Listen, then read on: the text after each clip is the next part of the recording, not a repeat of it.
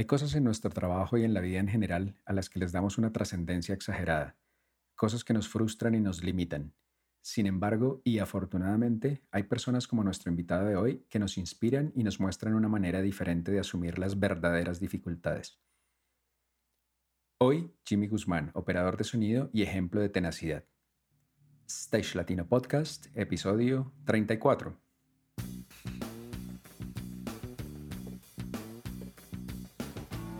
Si eres parte de la producción técnica de eventos y espectáculos o quieres desempeñarte en cualquiera de sus áreas, este es tu podcast. Stage Latino es el programa en el que hablamos de todo lo relacionado con la planeación, producción y puesta en marcha de eventos y espectáculos a nivel profesional. Cada episodio un invitado, un referente que nos habla de su experiencia y de lo que debemos hacer, aprender e implementar para alcanzar nuestros objetivos en la industria. No olvides suscribirte a nuestra lista de correos en stagelatino.com. Y sin más, comencemos. Hola, hola, ¿qué tal amigas, amigos, colegas? Bienvenidos una vez más a Stage Latino Podcast. Quien les habla, Fernando García, programador de iluminación y director de stagelatino.com. Antes de ir con nuestro invitado, recordarles que en stagelatino.com contamos con una bolsa de trabajo enfocada en cada una de las áreas que comprende la producción de eventos y espectáculos. Sin importar en qué ciudad o país nos encontremos, con esta herramienta podemos buscar y aplicar a las ofertas existentes, subir nuestros currículums para ser vistos por los empleadores y por supuesto publicar las ofertas de empleo existentes en nuestras empresas o proyectos. Pues así es, como ya dijimos, hoy hablamos con Jimmy Guzmán, colombiano, reconocido y experimentado operador de audio y sobre todo una gran persona. Y pues que sea el mismo que nos cuente el resto. ¿Qué tal Jimmy? ¿Cómo va todo? Bien, Fernando, muy buenas tardes, ¿cómo estás? Bien, bien, hermano, todo bien. ¿Qué ha pasado de nuevo? ¿Cómo va la casita? ¿Cómo va el confinamiento todavía? Bien, aquí con la familia, llevándola con calma, eh, haciendo diferentes actividades para no aburrirse y pues llevando el tiempo bien, gracias a Dios. Vale, Jimmy, pues cuéntenos quién es Jimmy Guzmán y cómo llega a trabajar en la industria. Bueno, Fernando, ¿quién es Jimmy Guzmán? Yo soy un individuo que nace en Bogotá, por allá por el 75. Mis papás desde pequeño me inculcaron muy buenos valores, gracias a Dios, y me enseñaron pues que hay que camellar. Aclaración. Camellar en Colombia y en algunos países vecinos significa trabajar, especialmente cuando implica invertir mucho tiempo o esfuerzo.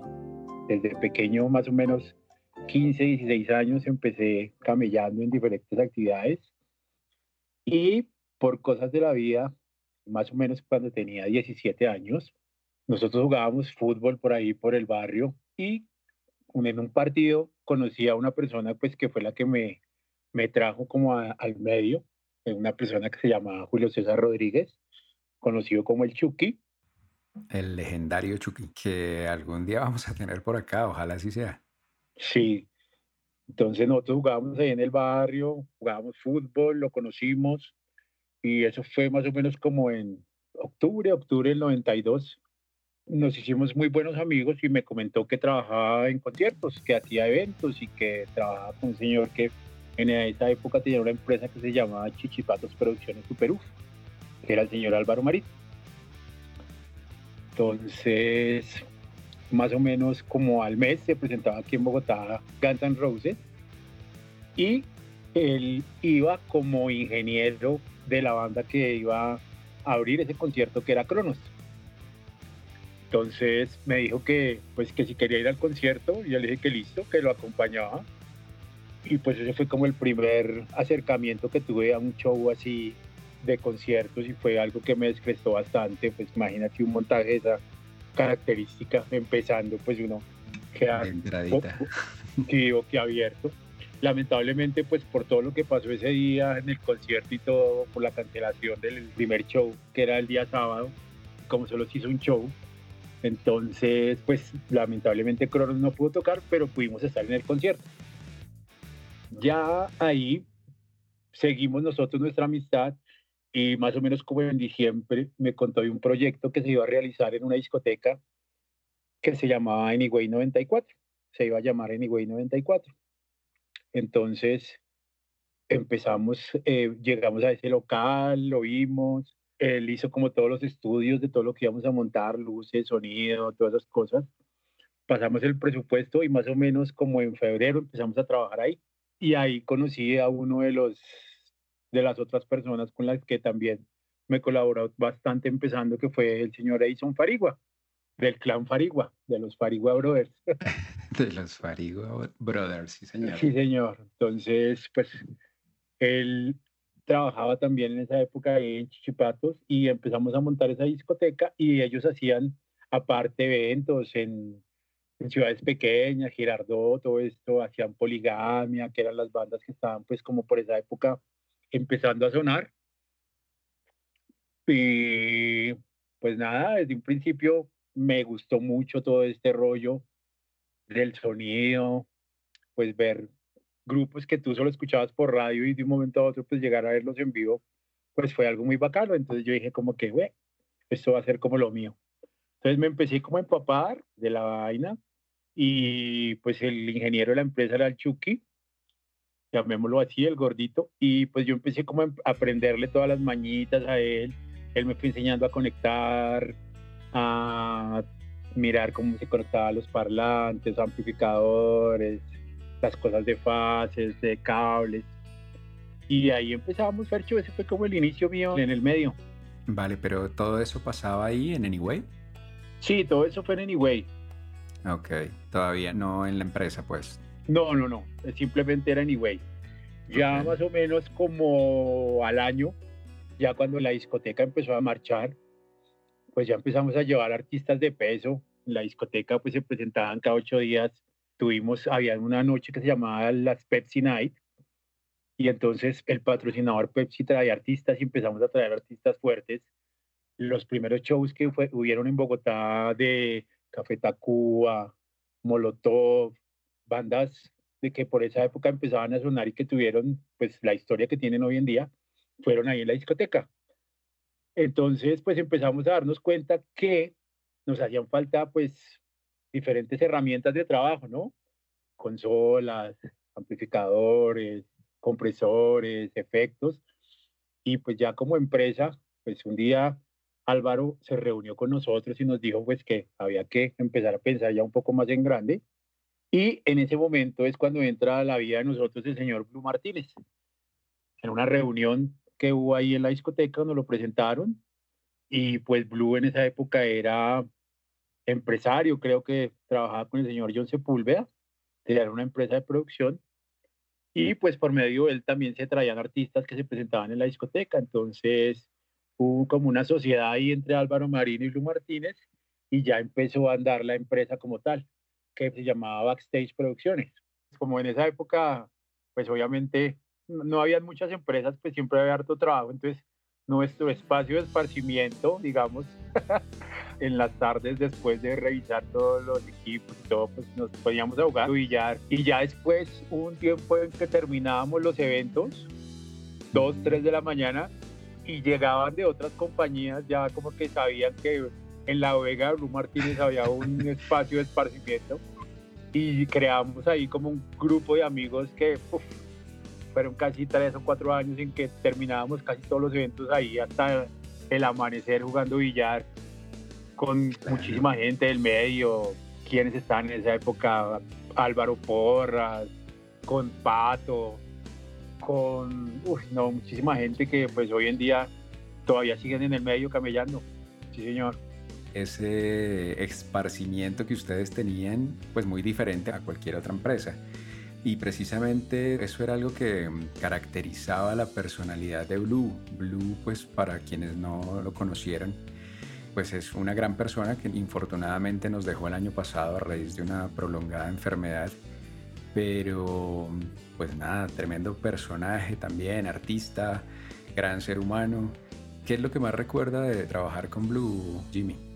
Pues mira, la forma de ser, Blue nunca nos cohibió de nada, nunca nos decía no hagan esto, ¿sí me entienden? Siempre tuvimos como todo el espacio y toda la el apoyo por parte de él y pues lo que siempre nos marcó es que además de una empresa éramos como un grupo de amigos que nos reunimos a hacer lo que nos gustaba, que yo creo que pues ese era como el secreto de nosotros, que primero pues nosotros entendíamos que estábamos prestando un servicio, pero lo prestábamos como nos gustaría que nos lo prestaran a nosotros, entonces a todo el mundo lo tratábamos muy bien, éramos más un grupo de amigos haciendo lo que nos gustaba que más una empresa siguiendo un lineamiento, ¿sí me entiendes?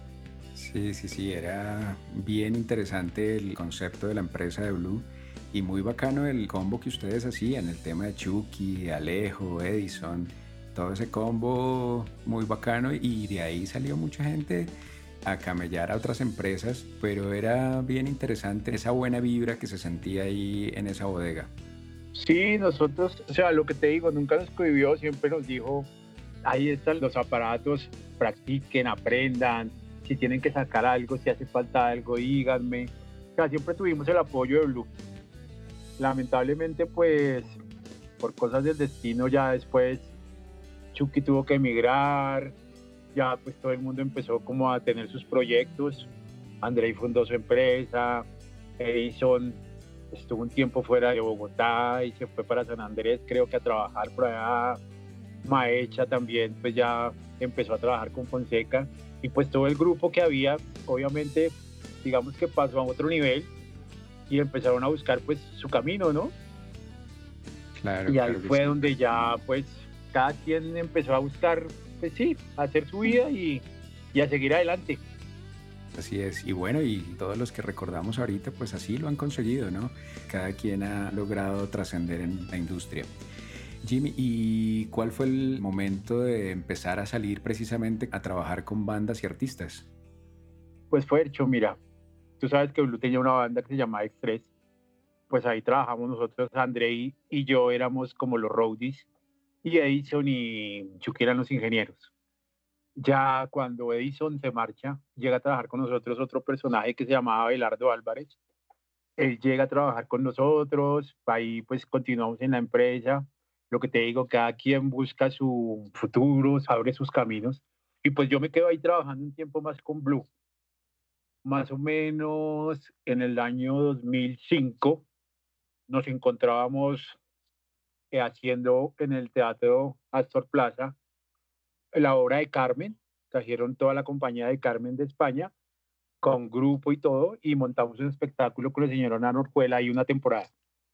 Ahí estábamos trabajando, tuvimos más o menos un mes de show y pues ellos iban a traer un ingeniero español, creo que tuvo algún problema de visado o algo y no pudo entrar al país. Y pues yo hice toda la temporada aquí. Me fue muy bien, entonces creo que la temporada seguía para, creo que era Ecuador y después a México y me habían dicho que si yo quería continuar con la, em-, pero lamentablemente, digamos que el día domingo yo termino la temporada aquí en Bogotá nos disponíamos a viajar como a los ocho días y el día lunes recibo una llamada que me dice que tengo que hacerme unos exámenes y me diagnostican una enfermedad en mis riñones, que es una glomerulopatía membranosa. Me dicen que ya está en un 50% pues dañado mis riñones y que la única solución es empezar un tratamiento. Entonces ahí, pues lamentablemente, como que hasta ahí llega mi primer periodo en ese momento de trabajo, ¿sí me entiendes?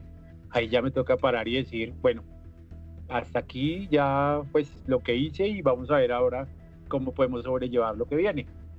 Claro, y precisamente ahí arrancamos con esta historia de vida, Jimmy. ¿Cómo se recibe un diagnóstico como ese y cuál es la importancia de la familia en ese momento? Pues Fercho, mira, primero que todo, yo tenía 30 años. La doctora que me dio el diagnóstico no lo hizo como de una manera muy amable. Me dice como, mira, tienes que irte inmediatamente a urgencias, te tienen que poner un dispositivo en el estómago y tienes que empezar diálisis porque tu cuerpo ya no resiste más. Pues como que tú a los 30 años tú dices, no, tú no te lo crees. Lo primero que yo hice fue como que, nada, esto no me puede estar pasando. Yo creo que voy a revisar otros médicos, voy a tomar otras opiniones y voy a seguir con esto, ¿sí? Entonces ahí es donde te digo, me hacen una biopsia en el hospital San Ignacio, un doctor que me acuerdo mucho, el doctor Dachardi, y me dice, no, lamentablemente lo que le dice la doctora es verdad, pero pues no hay que empezar el tratamiento tan agresivo como ella lo dice, sino que vamos a empezar a inyectar corticoides en el cuerpo para ver si podemos recuperar los riñones. Entonces, pues al principio cuando te dan esto es duro, Fercho. Yo acababa de empezar a vivir con mi esposa, llevábamos dos años viviendo juntos, acabamos de tener un niño, mi hijo tenía nueve meses cuando me dieron este diagnóstico y pues la verdad es duro, ¿no? Uno dice, no, como que se acabó esto, qué va a pasar, la incertidumbre, cómo vamos a solucionar, mi hijo está súper pequeño, si me pasa algo, cómo voy a solucionar con él. O sea, se llena la cabeza de un momento de mil cosas, pero finalmente di con un muy buen médico, el doctor Carrizosa, y el doctor me dice, no, mira, vamos a hacer lo siguiente vamos a meterte en lista de trasplante y vamos a mirar, mientras tanto, un tratamiento, lo que te digo, los corticoides, a ver cómo nos va. Me empezaron a aplicar corticoides casi cada 15 días. Al principio era bastante fuerte, pues porque son medicamentos que el cuerpo no está acostumbrado. Entonces a mí me ponían los corticoides, digamos, un lunes y yo duraba mal dos, tres, cuatro días en que no podía salir de la casa. O sea, descompensamiento total del cuerpo. Claro, y en ese proceso, ¿qué pasa con el trabajo? ¿Simplemente hay que dejarlo? Pues sí, la verdad, en ese momento no tuve como un buen apoyo del sitio donde trabajaba y tuvimos unos conflictos ahí. Y pues yo recibo pasar mi carta de renuncia, Percho. Entonces yo paso mi carta, renuncio y pues yo digo, bueno, que sea lo que Dios quiera, primero mi salud que cualquier cosa y pues vamos para adelante. Entonces empiezo el tratamiento y más o menos duré tres meses en ese tratamiento.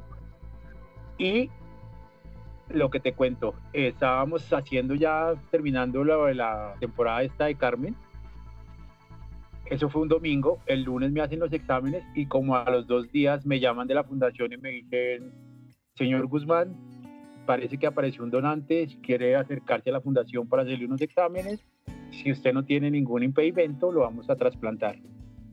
Entonces, pues yo voy a la fundación, me hacen los exámenes de rigor y más o menos el 25 de abril, sobre las 2 de la tarde, estaba en el quirófano ya empezando mi trasplante renal. Vale, ¿y ese trasplante cómo lo recibió su cuerpo, Jimmy? Pues Fercho, al principio, muy bien. Yo estuve bien los primeros tres meses, pero pues obviamente por prescripción médica me tuve que alejar de todo porque cuando te trasplantan, lo primero que hacen es darte inmunosupresores. Entonces, todo tu cuerpo queda muy bajo de defensas. Entonces cualquier virus que te ataque, pues obviamente te va a coger muy mal parado y te puede ocasionar pues la muerte. Entonces yo estuve más o menos seis meses guardado. Esa fue mi primer cuarentena. O sea, ya para esta tenías experiencia. Sí, ya esta es como mi cuarta cuarentena, la verdad. Wow. sí, ahí estuve guardado seis meses. Pues el trasplante muy bien, todo iba muy bien. Y más o menos como a los seis meses, pues por cosas del destino, me empezó a fallar el riñón que me han puesto. Entonces, otra vez exámenes, estudios, mil cosas. Y más o menos a finales de diciembre me hacen otro examen y me dicen que no, que el riñón lamentablemente no había continuado funcionando. Y desde ese momento empiezo diálisis, me empiezo el tratamiento de diálisis, que es pues lo que hasta el día de hoy me tiene aquí hablando contigo. Wow, ¿y cada cuánto es ese tema de la diálisis, Jimmy? Pues Fercho, a mí me dializan tres veces por semana. Me dializan cuatro horas. El tratamiento de diálisis, pues para las personas que no saben, es todo lo que hace el riñón. Entonces, te sacan la sangre, la máquina tiene un filtro que coge la sangre, la limpia y en ese momento la pasan por un filtro, miles de líquidos y nuevamente te la devuelven al cuerpo, pero ya sin todas las toxinas que entran a tu cuerpo pues por comida y todo lo que tomas y todo lo que llevas al cuerpo, que es lo que finalmente hace el riñón, es como el filtro del cuerpo. Claro, y en ese proceso, ¿cómo se siente el cuerpo? ¿Qué pasa en ese momento? O sea, ya hoy día, digamos, lo que es normal para el cuerpo o todavía sigue sintiéndose cosas diferentes? Al principio era duro, al principio me tenían que ir a recoger, tenían que, pues sí, salía uno como, pues si te metieras todo el día en un gimnasio y cuando salieras no podías ni caminar, obviamente tu corazón trabaja mucho más rápido, entonces se irriga mucho más aire al cerebro. O sea, al principio fue duro, al principio yo no podía hacer nada. Estuve más o menos año y medio tratando de asimilar el tratamiento y fue pues más o menos mi primer cuarentena, mi primer cuarentena fue más o menos de año y medio, más o menos hasta principios del 2007 fue que ya pude como empezar nuevamente a volver al medio, nuevamente retomar y empezar a buscar proyectos, pues porque en ese lapso entre el 2005 que yo me retiré y el 2007 fue cuando hubo el cambio de tecnología de las consolas análogos a las consolas digitales. Y pues yo me perdí todo ese paso, ¿sí me entiendes? Claro, llegar a aprender eh, todo nuevamente.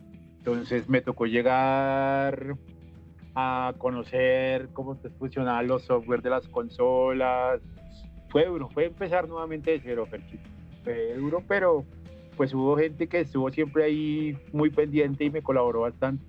Vale, ¿y por qué decidir volver a un medio, digamos, tan pensado en el sentido de, de, la cantidad de horas que se trabaja, de que a veces se puede comer a horas y a veces no? ¿Por qué insistir en regresar al medio? Perfectito, yo no sé si a ti te pasa, pero una vez que empiezas en esto, como que te das cuenta que esto no es solo un trabajo, esto es un estilo de vida. ¿Sí me entiendes? Claro. Entonces, pues para mí fue duro estar dos años sin ese estilo de vida porque pues a mí yo decía, no, yo no puedo seguir aquí en mi casa sin hacer nada, como que mirando para el techo, viendo a mi hijo crecer. Entonces, o sea, lo que te digo, esto más que un trabajo es un estilo de vida y las personas que trabajan en esto lo hacen más por amor propio y porque les gusta que por necesidad. Claro. Entonces, fue más por eso. Bien, Jimmy, y ahorita nos decía que han sido como cuatro cuarentenas. ¿Qué vino después de esa primera? No, pues volví a camellar. Tuve la oportunidad de conocer a Lucho Ramírez, que pues hoy en día es gran amigo.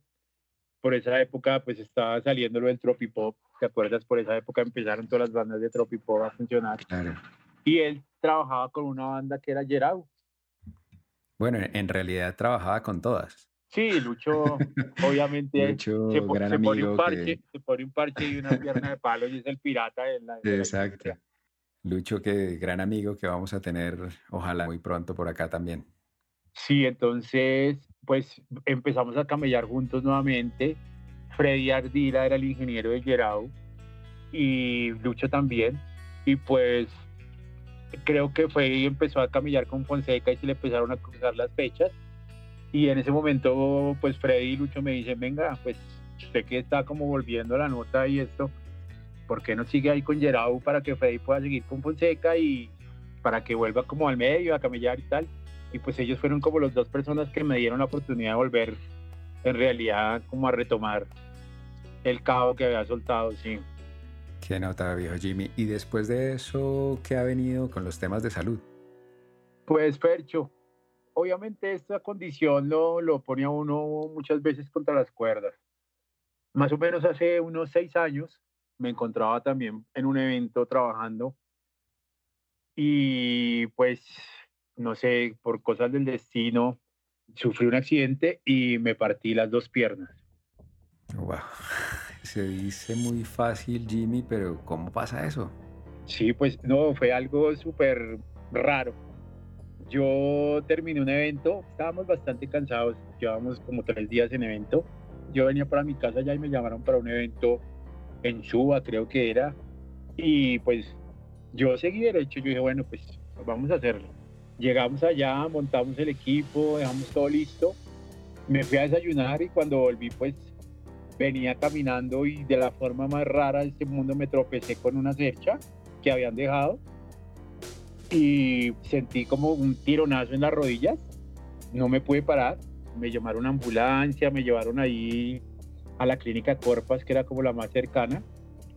Me hicieron unos exámenes, pues no todos los exámenes que tenían que hacerme. Me hicieron una radiografía simplemente y el médico me dijo que no, que no había nada raro, que me fuera para mi casa.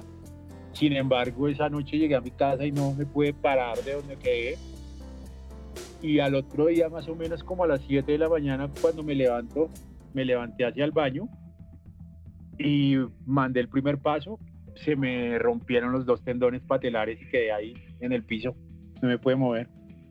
Wow. Me llevaron a la clínica, me hicieron unos exámenes y me diagnosticaron que había, había ruptura de las dos rodillas.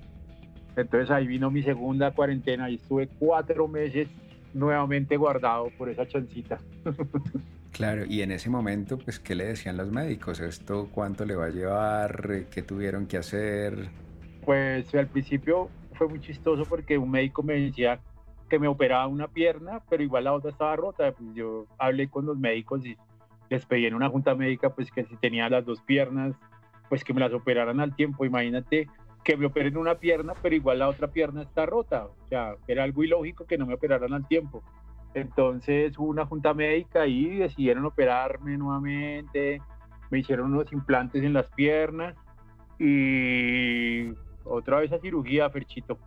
Ahí estuve cuatro meses totalmente inmovilizado porque los tendones patelares son los que permiten la movilidad de la rodilla y pues como son tan delgados hay que esperar que se solden bien y si no vuelven a reventarse. Entonces estuve, me tuvo que costar cuatro meses nuevamente, esa fue mi segunda cuarentena. Wow. ¿Y el tema de terapias para la recuperación? Sí, no, empezar nuevamente. Esto fue más duro porque después de estar cuatro meses quieto, volver a caminar es volver a decirle al cuerpo, el pie alza así, la pierna hace esto, la rodilla tiene que hacer esto, el movimiento es este. Y pues hasta más o menos hace un año es que pude soltar el bastón y volver a caminar más o menos normal fueron casi tres años de terapia, sí señor, para volver a estar así, pues, lúcido. Viejo Jimmy, y después entonces de estas cuarentenas, esta última, esta otra obligada, ¿cómo lo ha cogido en el tema de salud, en el tema de trabajo? Pues, Percho, yo creo que después de las dos cuarentenas que tuve, aprendí que así como hay vacas gordas, hay vacas flacas. Entonces, pues, gracias a Dios esta cuarentena no me cogió con las manos abajo. O sea, no he tenido ningún inconveniente. Creo que aprendí, aprendí de lo que ya me había pasado. Y pues, ¿qué te digo yo? La cuarentena ha servido mucho para la unión familiar. Yo creo que después de todo lo que me ha pasado, lo que me ha enseñado la vida es que lo primordial es la familia.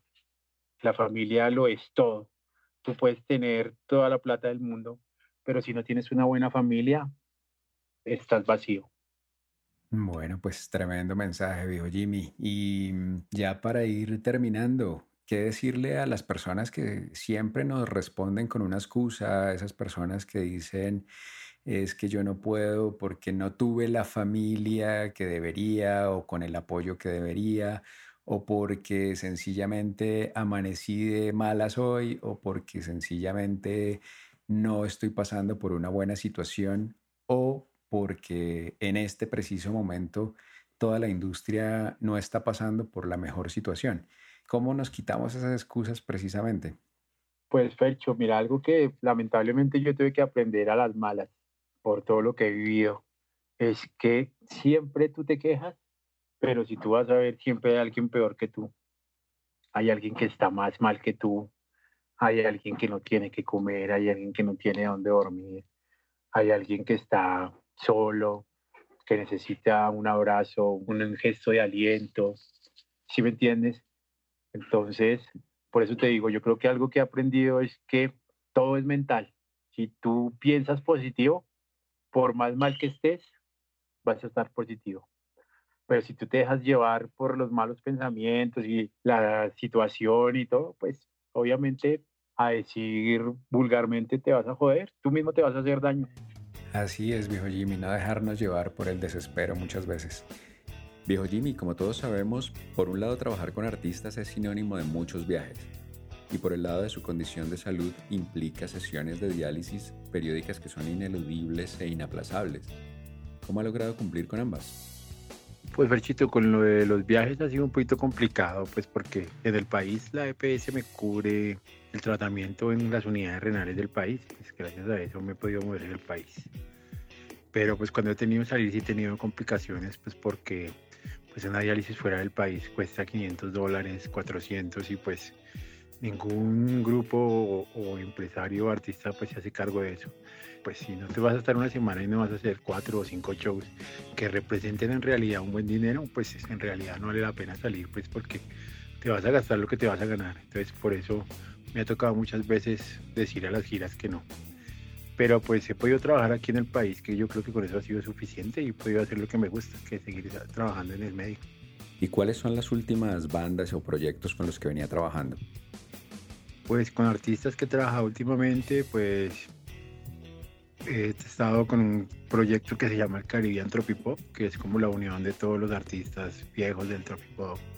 Gerau, los de adentro, Cuarto Aparte, Donny Caballero, Tinto.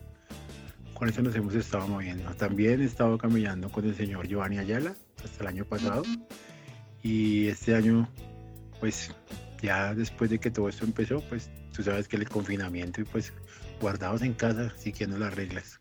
Viejo Jimmy, para terminar, hablándole a los operadores de sonido, un tip, alguna herramienta que quisiera darles. Pues, Perchito, a mí algo que siempre me ha funcionado es la calma. Siempre en un show en vivo, siempre, siempre, siempre van a haber contratiempos. Y es algo que no me ha enseñado simplemente el sonido, me ha enseñado la vida.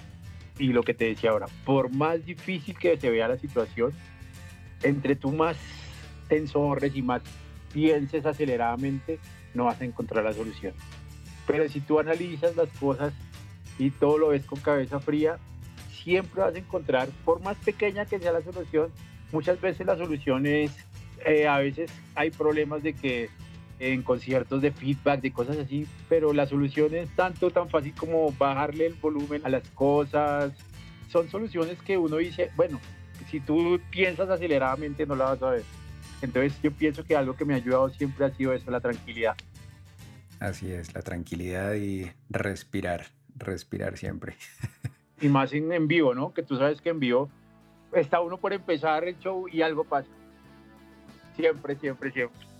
Así es. Bueno, pues viejo Jimmy, muchas gracias por acompañarnos por compartir estos temas tan personales, pero pues tan enriquecedores para todos. Mucha suerte con todo y pues hasta la próxima. Ferchito, muchas gracias por tu tiempo y vale, que tengas muy buena tarde. Gracias por tu tiempo y por pues, dedicarme este espacio. Gracias, gracias. Así hemos llegado al final de este episodio. Gracias por acompañarnos y referirnos con sus colegas y amigos. Por sus calificaciones y comentarios en stagelatino.com o en cualquiera de las plataformas donde nos escuchen. Gracias por cuidarse y cuidar de los suyos. Nos encontramos muy pronto. Buena energía para todos. Chao, chao. Recuerda ponerte en contacto con nosotros en stagelatino.com slash contactar. Los esperamos en el próximo episodio de Stage Latino Podcast. Hasta la próxima.